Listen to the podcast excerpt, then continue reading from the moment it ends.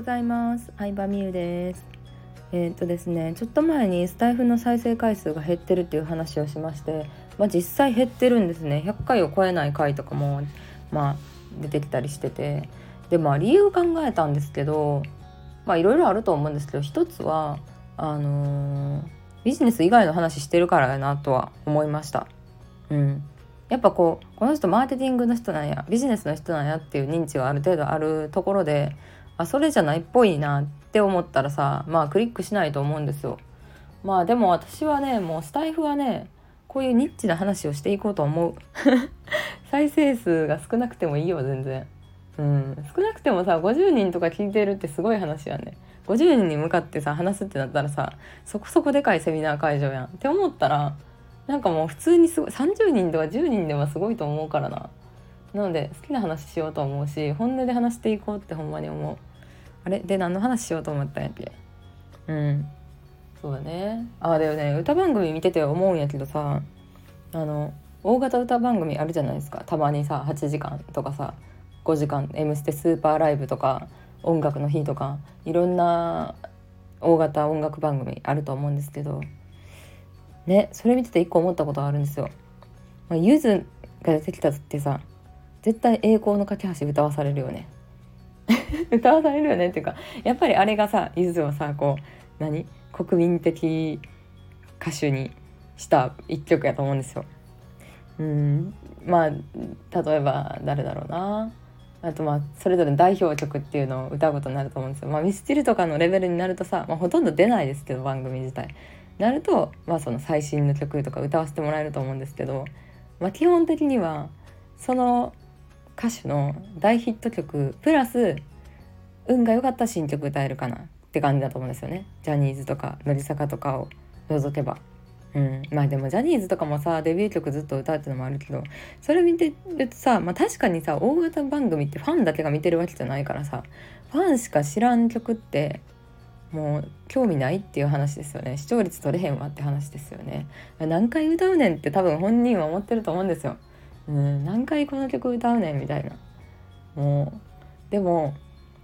まあそれがいいんやなと思って。ね大衆にこびるというのはねそういうことですよね言ったら。だからでまあヒカキンさんの動画とかも本当にそうだと思うんですよ。ヒカキンさんって最初なんで YouTube 始めたかって言ったら独学で勉強してたボイスパーカッションボイパをまあ、披露する場所として YouTube を使ってたわけなんですけど、まあ、だんだんだんだんこうチャンネル登録が増えるにつれて商品紹介とかドッキリ企画とか、まあ、そういう食べる大食いとかそういういわゆる YouTube で受ける企画をやるようになって、まあ、さらにファン層を広げていってさらにもう子供向けじゃないですかヒカキンさんの動画って。ヒカキンさんは私と同い年なんですけど子供向けに分かりやすくあの大きな声ではっきりと難しい言葉使ってないしすごい YouTube 向けに意識して話されてるんやなっていうの伝わってくるんですけど。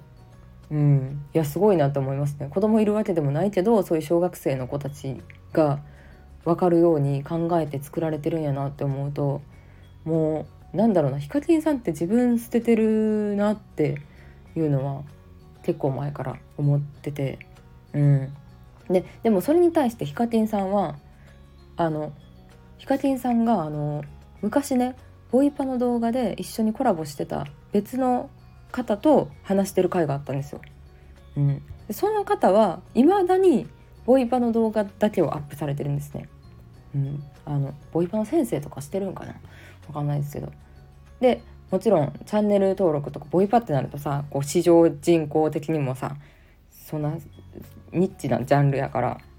あのチャンネル登録とかもそうなんですけど、まあ、2人は昔からの仲っていうことで話してたんですけどヒカキンさんはなんか俺は自分のやりたいことをやるっていうよりかはみんなが喜んでるくれる方が嬉しいからみたいな話してて。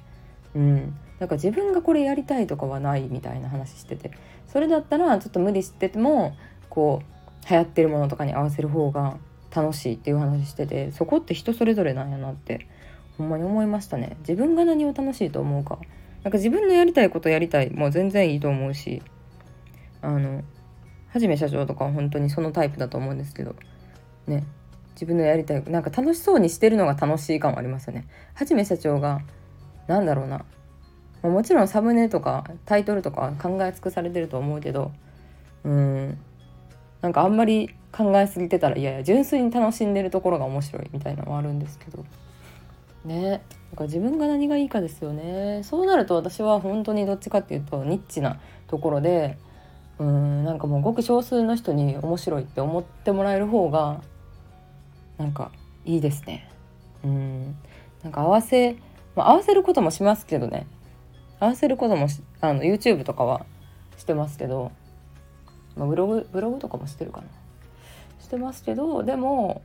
うん。まあその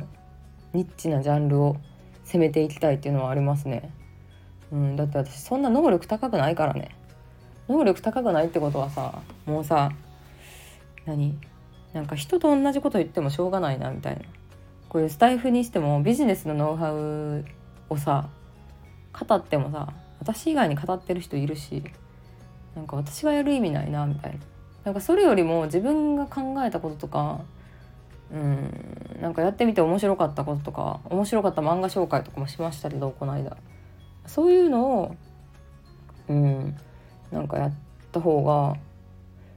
ねいいなと思って再生数を気にしないという話につながるわけですよ。うん。まあそんな感じ。でもどっちでもいいと思うんですよね本当に。その数を取りに行くっていうのもめっちゃわかるし。あの中田あっちゃんのさサロン入ってるって言ってたやん。あっちゃんはやっぱさチャンネル登録480万ぐらい500万もうちょっとでいきそうってレベルですけど。あのやっぱ再生数なのよってめっちゃ言ってたよ。うん、再生数あるからみんな私のサロン入ってくれてんでしょ。おっしゃる通り。